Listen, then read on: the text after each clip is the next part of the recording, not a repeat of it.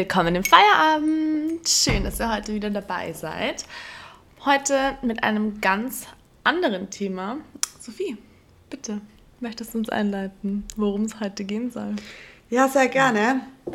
Wie wir vorhin schon besprochen haben, sind wir ja ganz froh, dass wir jetzt im Feierabend hier zusammensitzen, weil wir jetzt eine Zeit hatten, wo wir manchmal abends da saßen und uns so dachten, wow, wo ist eigentlich der Tag geblieben? Genau, die Tage haben sich nur noch angefühlt wie ein paar Stunden und man hatte viel zu viel zu tun und auch im Kopf, um es eigentlich an einem Tag dann doch abzuarbeiten. Ja, und da haben wir uns eigentlich so die Frage gestellt, woher kommt das, dass unsere Aufmerksamkeit gegenwärtig so vereinnahmt wird und sind dann auf das Ergebnis gekommen, dass unsere Welt sehr, sehr davon geprägt ist, sehr komplex zu sein und sich kontinuierlich einfach zu verändern, was uns viel Konzentration und Flexibilität und dadurch auch Anstrengung abverlangt, weil das für unser Hirn anstrengend ist, dieses Multitasking, von dem wir ständig sprechen, weil wir unser Hirn sozusagen einer ständigen Unterbrechung aussetzen, wir ständig hin und her springen zwischen Aufgaben und das kann irgendwie auch mal zu Ineffizienz führen, schüttet auch Stresshormone aus und macht mhm. einfach müde. Und ich glaube, wir experiencen das jetzt gerade auch nochmal so extrem, nachdem der Sommer eigentlich zum Teil ein bisschen ruhiger verlief, Projekte ein bisschen abgesteckter waren und im Endeffekt so, weil einfach so viele auf Urlaub waren, alles ein bisschen entspannter zuging und jetzt im Herbst, wow, man muss sich wieder total ein denken und merkt erst so richtig, wie der Kopf versucht nachzukommen, weil auf einmal wieder jeder Ansprechpartner, jede Ansprechpartnerin von allen Kunden da sind, mal wieder überall mitreden sollen kann. Im Endeffekt, glaube ich, hat das schon damit auch was zu tun. Absolut. Und ich glaube, wenn wir jetzt auf unsere Situation einfach schauen, ist es trotzdem der normale Job, den wir haben als Angestellte und zusätzlich mhm. die ganzen privaten Projekte hier auch nicht weniger werden, was aber auch schön ist. Ja, und darum ist unser heutiges Thema Achtsamkeit in der Arbeitswelt. Denn Achtsamkeit hilft uns dabei, Entschleunigkeit in unsere schnelllebige Arbeitswelt zu bringen. Mhm. Ein sehr wichtiges Thema. Das hatten wir ja so zum Teil in der Pandemie ein bisschen gehört, alles entschleunigt sich, aber das war ja echt eine Ausnahmesituation, dass so viel anderes noch passiert, wie wir auch schon ein paar Mal gesagt haben, dass es auch nicht wirklich jetzt vielleicht immer zählt, wodurch eigentlich das schon sehr wichtig ist, sich diese Entschleunigung auch selbst zu schaffen und immer mal wieder drauf zu schauen, wie kann ich mich selbst aus meinem Hamsterrad befreien. Genau, weil wir laufen und laufen weiter, dass es ja nicht stoppt und ja, durch aktive mentale Trainings, wie zum Beispiel eben den Achtsamkeitsübungen können wir vielen verschiedenen Herausforderungen einfach gut begegnen. Wir können beispielsweise die Aufmerksamkeit schulen, einfach den Fokus mehr auf bestimmte Aufgaben zu richten, verbessern, uns nicht von Störreizen ablenken zu lassen und so Stress zu reduzieren, so sich aus diesem Gedankenkarussell zu befreien.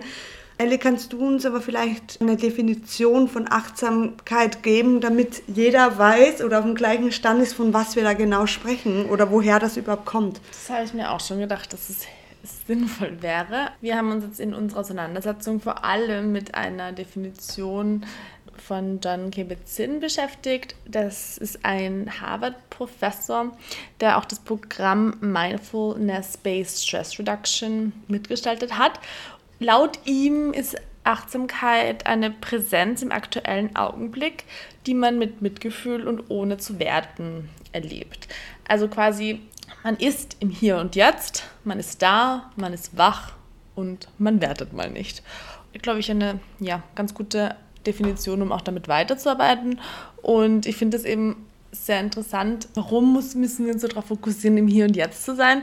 Damit habe ich mich auch schon mal beschäftigt, weil im Endeffekt sind vielleicht auch nur bei mir, aber meine Gedanken sehr oft geprägt von, was kommt noch, was war schon und eben nicht so in diesem Living the Moment Gedanken, der ja zumindest hin und mhm. wieder mal propagiert wird. Und da kann man schon auch in der Literatur nachlesen, dass wir eigentlich evolutionär bedingt auch so ticken Und im Endeffekt denken wir entweder an die Vergangenheit oder versuchen die Zukunft zu analysieren.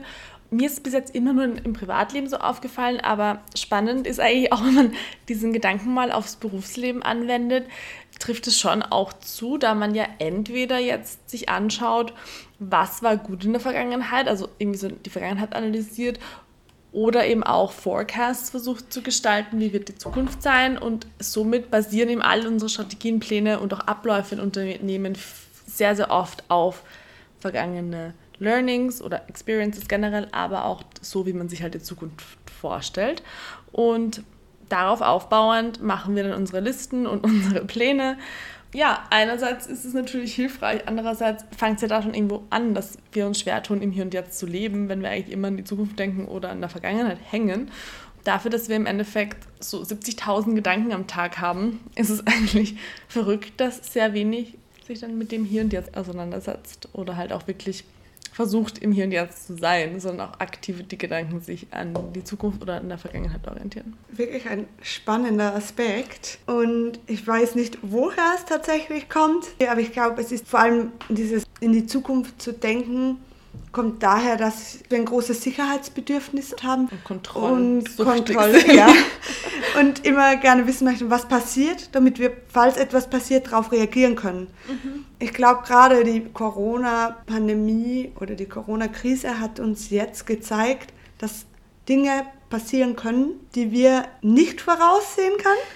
Und dementsprechend können wir uns auch nicht wirklich vorbereiten, sondern wir müssen flexibel darauf reagieren. Und so wie diese derzeitige Welt dasteht, muss man immer wieder schnell und flexibel auf neue Veränderungen, Herausforderungen reagieren können. Es ist nicht für jeden gleich leicht, mit Veränderungen umgehen zu können. Achtsamkeit kann hier wirklich unterstützend wirken. Achtsamkeitstraining oder mentales Training wird sehr, sehr oft eher als eine esoterische Methode abgetan. Ich glaube, mhm. wird sie teilweise immer noch vor allem auch so als so eine, ein Trend in einer bestimmten Nische, so diese Achtsamkeit-Journals oder ja, Übungen dazu, einfach nur für eine bestimmte Zielgruppe und gar nicht so allgemein verstanden als Hilfstool für Unternehmen generell. Ja, weil es würde sich ja spießen sozusagen mit dem, was wir in der Leistungsgesellschaft etabliert haben, von wegen, wenn du ständig etwas machst und produktiv bist, bist du erfolgreich, was wir bereits besprochen haben. Mhm das wird sich ja nicht ausgehen mit dem Gedanken von wegen, mach mal nichts und schau nur auf dich selber, dass dir gut geht, damit du produktiv sein kannst. Mhm. Ja, aber Gott sei Dank gibt es einen Wandel. Die Achtsamkeit findet langsam in der Wirtschaft ihren Einzug das hat wahrscheinlich auch was damit zu tun, dass es mittlerweile schon wissenschaftlich fundierte Ergebnisse gibt, dass mhm. Achtsamkeit einfach einen positiven Effekt auf das Wohlbefinden klarerweise hat und dementsprechend auch auf die Leistung, die nachher erbracht werden kann voll, weil im Endeffekt gibt es sehr, sehr viel, was in so stressigen Situationen auf unser Nervensystem geht oder auch auf unser Gehirn natürlich. Und wenn man jetzt zum Beispiel ein konfrontatives Meeting hat, kann es sein, dass man danach auch rausgeht und irgendwie die Schultern verspannt sind oder auch der Nacken und das Herz ein bisschen rast. Im Endeffekt diese körperlichen Unannehmlichkeiten kann man auch sehr, sehr gut durch Achtsamkeitsübungen gegengewirkt werden und man kann einfach den Körper und den Geist spannen und wieder zu sich zurückholen. Das ist eigentlich wirklich sehr schön, vor allem auch leicht umsetzbar, auch in einem Bürogebäude, wenn man sich auf seinen Stuhl setzt und einfach mal atmet. Also man braucht jetzt nicht unbedingt eine Yogamatte oder einen Sportraum. Es reicht ja auch einfach Atemübungen zu machen, um auch so ein bisschen in seinen Flow, den man in der Arbeit hat, einfach achtsamer agieren zu können. Aber bevor wir jetzt kurz weiterreden, Sophie, mich würde interessieren, du bist ja auch Mentaltrainerin. Möchtest du uns vielleicht erzählen, was dein Beweggrund dafür war, nachdem du ja schon sagst, mittlerweile wird es mehr akzeptiert, anfangs war das nicht so. Vielleicht kannst du auch erzählen, auch, wie es dir mit dem Start gegangen ist, warum du es machen wolltest. Gerne. Freue mich darüber zu sprechen, weil ich ähm, wirklich zu 100% überzeugt davon bin, dass es eine wichtige Sache ist, auf die mentale Gesundheit auch zu schauen. Warum bin ich drauf gekommen? Ich habe in meinen 27 Lebensjahren, die ich jetzt schon hier bin, so viele Menschen rund um mich erlebt oder erlebe sie auch tagtäglich noch, die unzufrieden sind, die einfach nicht wirklich glücklich sind, die ausgelaugt sind, die auch im Berufsleben immer wieder gesehen, die wirklich ins Burnout gehen aufgrund von Überlastung. Und ich hatte für mich selbst einfach mal beschlossen, ich möchte das nicht. Mhm. Ich möchte dieses Leben, das ich habe, einfach in vollen Zügen genießen und ich möchte Techniken lernen oder mir selbst es beweisen auch, dass man selbst für sein Handeln verantwortlich ist und dementsprechend sein Leben so gestalten kann, wie man es möchte. Mhm. Ein anderer Grund war dann noch, dass ich mir dachte, manche Menschen brauchen vielleicht eine Unterstützung, um den Weg dahin zu finden, zufriedener zu sein, sich weiterzuentwickeln, ihre Potenziale zu erfalten, wie auch immer. Und ich wollte einfach Wegbegleiter sein für solche Personen, sie dazu inspirieren, mal den Schritt aus der Komfortzone zu wagen, das Leben auch in vollen Zügen genießen zu können. Ich muss auch ganz ehrlich sagen, ich bin nicht bereit zu akzeptieren, dass Menschen in Unternehmen so von ihren Ressourcen ausgebeutet werden, dass sie krank werden und nicht mehr arbeitsfähig sind. Mhm. Das kann jetzt jeder sehen, wie er möchte, aber ich finde es nicht in Ordnung und ich finde, dagegen sollte was gemacht werden und es gehört ein ordentliches Gesundheitsmanagement auch in die Firmen und jeder Mensch sollte die Gesundheit in den Vordergrund stellen können. Das waren so meine Hauptbeweggründe, das zu machen. Sehr spannend. Danke für den Einblick. Ich finde auch das Thema wirklich super interessant und glaube, eben wie du gesagt hast, es wurde vielleicht bisher noch nicht immer so als Notwendigkeit gesehen und es ist auch irgendwie dann schwierig so zu erkennen, das fehlt mir jetzt. Mhm. ist ja auch ähnlich generell mit Yoga, Pilates sind ja auch so Sportarten unter Anführungszeichen, die mehr oder weniger trendy sind und mehr oder weniger Begeisterung dann auch irgendwie erfahren, da Menschen damit ja auch irgendwas aussagen, das gleiche mit Achtsamkeit, wenn man sich sehr viel darüber austauscht, glaube ich, tritt das gewisse Gespräche los, die sonst halt nicht so zustande kommen, weil man sich vielleicht auch nicht eingestehen möchte, mhm. was man eigentlich braucht oder dass es eben Sinn macht. Und ich glaube, je nachdem, aus welcher Ecke man auch irgendwie kommt, ist einem das auch mehr oder weniger bewusst, dass es eigentlich gibt. Also diese Techniken, diese Übungen oder auch einfach ist es nicht jedem bewusst, man lernt es nicht schon im Kindergarten quasi, man soll auf sich schauen, auf sich hören, in den Körper fühlen, sondern eigentlich werden wir genau anders erzogen. Man muss immer mehr Leistung bringen, man muss immer da sein, man muss immer funktionieren. Und ich glaube, das aus dem System rauszubekommen, ist gar nicht so einfach. Ja, also da bin ich voll bei dir und darum bin ich auch ganz ehrlich wirklich froh darüber, dass ich das irgend kennenlernen durfte, habe sehr, sehr viel dadurch auch an mir selbst arbeiten müssen. ist nicht immer leicht, aber ist sehr herausfordernd, ja, und es lohnt sich tatsächlich. Also mir hat es auch einiges ermöglicht zum Thema Perspektivenwechsel. Das fand ich einfach spannend, was das auch mit mir selbst gemacht hat und was mir das einfach ermöglicht hat, egal ob im Privatleben oder auch in der Arbeitswelt. Das finde ich wirklich einfach super spannend, weil im Endeffekt ist es, glaube ich, immer sehr leicht, in Schwarz und Weiß zu denken und zu sagen, das ist gut oder das ist schlecht. Mm, was dann wirklich gut oder schlecht ist, ist trotzdem einfach nur eine Interpretationssache, die halt wir selbst vornehmen und Sachen halt einfach bewerten, ohne dass es eigentlich auf einer ja, neutralen Ebene unbedingt bewertet werden muss. Deshalb glaube ich auch, dass dieser Perspektivenwechsel sehr, sehr hilfreich ist, weil dann versteht man auch, warum handeln Menschen so, wie sie handeln, warum laufen Organisationen so, wie sie laufen, ohne immer nur gleich zu judgen, das finde ich jetzt blöd. Genau, es geht mal darum, nicht nur die subjektive Wahrnehmung in sein Handeln einfließen zu lassen, sondern sich bewusst auf eine Metaebene zu begeben und das vielleicht mehr objektiv beurteilen zu können. Mhm. Sehr gut. Absolut. Und ich denke mir auch, so oft wird eigentlich davon gesprochen, dass wir ja innovativ sein sollen oder kreativ sein müssen, auch wenn es um die Zukunft geht, vor allem in Organisationen. Aber im Endeffekt sind unsere Gehirne ja darauf programmiert, dass sie sehr oft einfach nur Gedanken wiederholen. Also auch vielleicht ein spannender Fakt, dass man 70 Prozent am Tag sich eigentlich nochmal denkt. Also ungefähr, man hat eben 70.000 Gedanken am Tag und 70 Prozent davon sind wiederholende Gedanken, also eben keine neuen, innovativen, kreativen Ideen, sondern eigentlich einfach nur das, was man sich schon mal gedacht hat.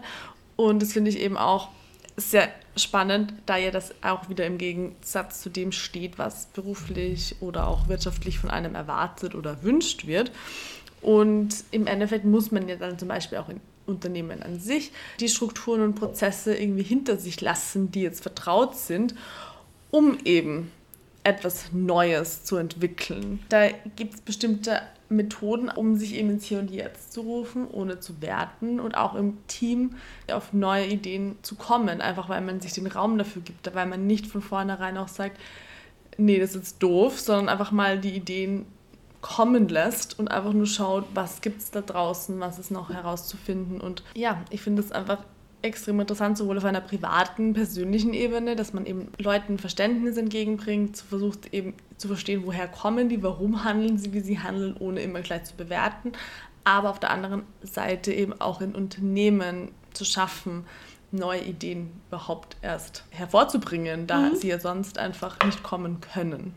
Das Schöne ist aber auch, dass viele, vor allem internationale Unternehmen, das schon angenommen haben, die positiven Auswirkungen von Achtsamkeitstraining mittlerweile auch erkannt haben und dementsprechend Programme ins Leben gerufen haben, auch wirklich ein Gesundheitsmanagement implementiert haben. Und da würde ich ganz gerne eines vorstellen, das mich sehr begeistert.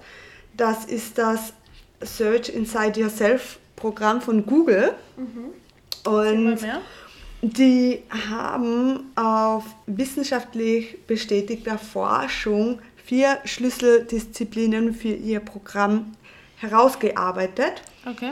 Und zwar die Neurowissenschaften. Denn laut wissenschaftlicher Studien bestimmt die Art, wie wir unsere Aufmerksamkeit steuern, welche mentalen Gewohnheiten wir bilden, welche Emotionen wir entwickeln und wie erfolgreich wir dann im Weiteren sind. Die nächste Disziplin wäre dann die emotionale Intelligenz. Mhm.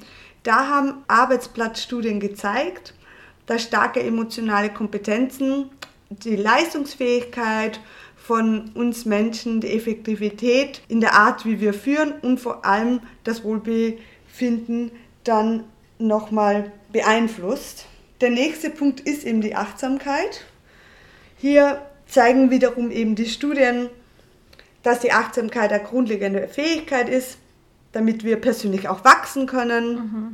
Vor allem in den Bereichen der Selbstwahrnehmung, der Selbstregulierung und wiederum in dieser emotionalen Kompetenz, die ich zuvor erwähnt habe. Und zum Schluss noch die Säule Leadership. Da gehören die Führungsqualitäten wie zum Beispiel die Entscheidungsfindung hinein, effektive Kommunikationsführung, dass man Vertrauen erwecken kann. Das ist besonders wichtig meiner Meinung nach in der gegenwärtigen Arbeitswelt, die einfach von viel Remote-Arbeit auch geprägt ist, weil ich glaube, dass es für Führungskräfte oft nochmal schwieriger ist oder grundsätzlich im Team diese Vertrauensbasis auch ständig aufrechtzuerhalten, wenn man immer nur remote arbeitet und sich weniger persönlich im Büro sieht.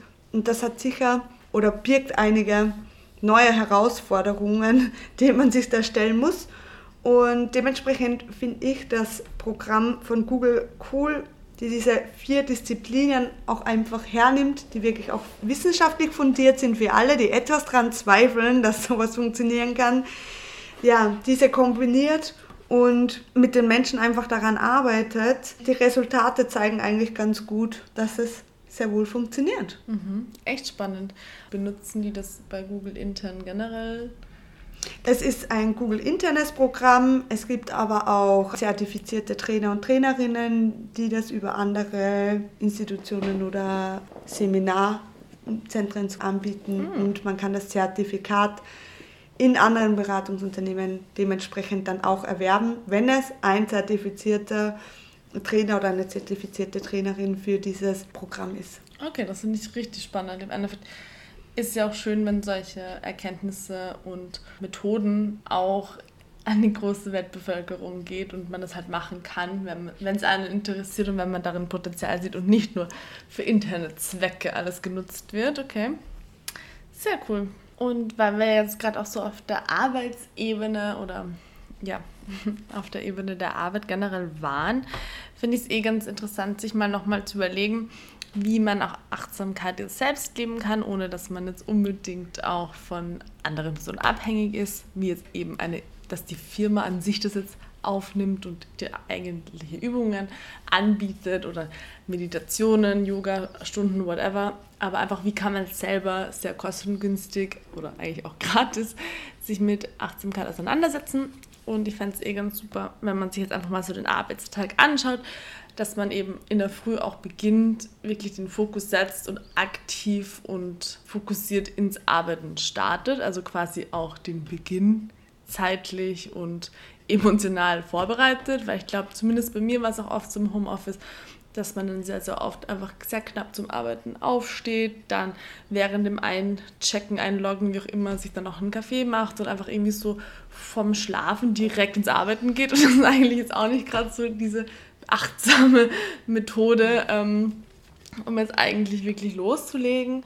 Ich glaube, das ist einfach auf jeden Fall sehr gut, wenn man jetzt aktiv mit seinem Tag beginnt und dann über den Tag auch verteilt regelmäßig auch wirklich mal innehaltet und einfach atmet und sich auch fragt, was jetzt gerade wichtig ist, ob man quasi den Plan auch verfolgt, ob auch denn wirklich gerade das gemacht wird, was wichtig und relevant ist und auch im Zusammenhang damit immer sich selbst ein bisschen monitort und auch schaut, schweife ich jetzt ab oder bin ich eh noch fokussiert, weil wenn ich abschweife oder prokrastiniere anfange, ist es oft so, dass wir einfach eine Pause brauchen und einfach gerade nicht mehr fokussiert genug arbeiten können. Also da kann uns auch eine kleine Pause einfach sehr, sehr gut helfen.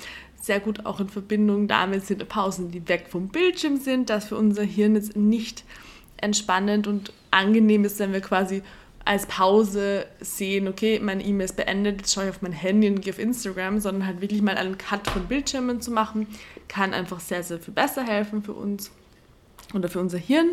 Außerdem ist es ein guter, achtsamer Umgang mit sich selbst, auch wenn man achtsam ist. Also quasi auch nicht vor dem Bildschirm, während man noch eine Mail beantwortet, sondern einfach sich aktiv mit seinem Essen auseinandersetzt.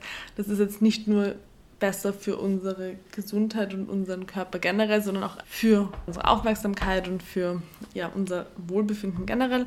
Außerdem kann es auch noch helfen, tagsüber sich Zeitslots wirklich fix einzuplanen, vielleicht sie eben auch in den Kalender einzutragen, eben wie auch in einer anderen Folge schon mal angesprochen, dass man sich ähm, den Feierabend fixiert, dass man sich vielleicht die Mittagspause fixiert, dass man schaut, wann macht man jetzt A, B oder sich auch wirklich Slots einträgt, wo man E-Mails beantwortet, da das ja eben auch immer so ein Ablenkungsfaktor ist, dass man eben jetzt ständig auf seine Mails schaut und dann eben wieder so in einen Doing Bias kommt und dauernd irgendwas macht, aber im Endeffekt jetzt nicht auf sein strategisches Ziel hinarbeitet. Und apropos Strategie, ist vielleicht auch noch relevant, sich halt strategische Dinge für am Anfang des Arbeitstags zu überlegen, einzuplanen, beziehungsweise auch wichtige Gespräche in der Früh zu halten und eben jetzt auch nicht so strategische Planungsmeetings am Feierabend, weil man nicht weiß, wie lange sie brauchen und dann vielleicht noch was zum Nacharbeiten ist und dann im Endeffekt man auch nicht achtsam aus dem Tag geht. Das wären jetzt so meine Punkte. Danke für den Input. Wir hoffen, die ein oder anderen können was davon umsetzen oder vielleicht habt ihr auch schon eure eigenen Achtsamkeitstechniken, die ihr in euren Alltag einbaut, dann würden uns diese natürlich auch sehr, sehr interessieren. Ja, ich, gerne per Mail oder auf Instagram. Ja, ein Austausch darüber würde uns wirklich freuen und ich glaube, wäre auch für jeden anderen sehr interessant, weil wir da viel voneinander lernen können. Ja, nochmal vielleicht eine kurze Zusammenfassung. Achtsamkeit haben wir gehört, ist zu einem Thema geworden, das im Privatleben, aber auch im Berufsleben immer mehr Aufmerksamkeit bekommen hat und wirklich auch einen Einzug gefunden hat in diese zwei Welten, weil sie nachweislich dabei unterstützt, die Ressourcenquellen, die wir zur Verfügung haben, situativ und auch nachhaltig zu nutzen, was in dieser heutigen Zeit notwendig geworden ist.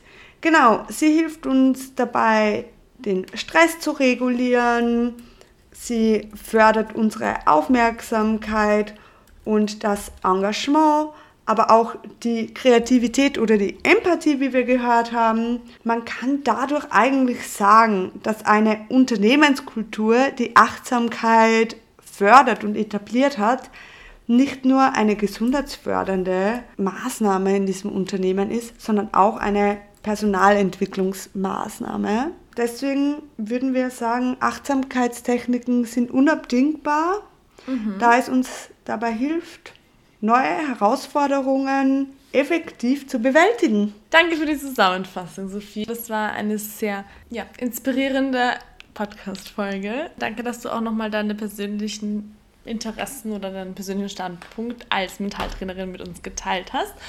Und wie gesagt, das Angebot steht jederzeit. Lasst uns wissen, wenn ihr bestimmte Techniken habt oder auch noch mehr vertiefend dazu halt vielleicht auch wissen möchtet. Wir sind gerne im Austausch mit euch und freuen uns über euren Input.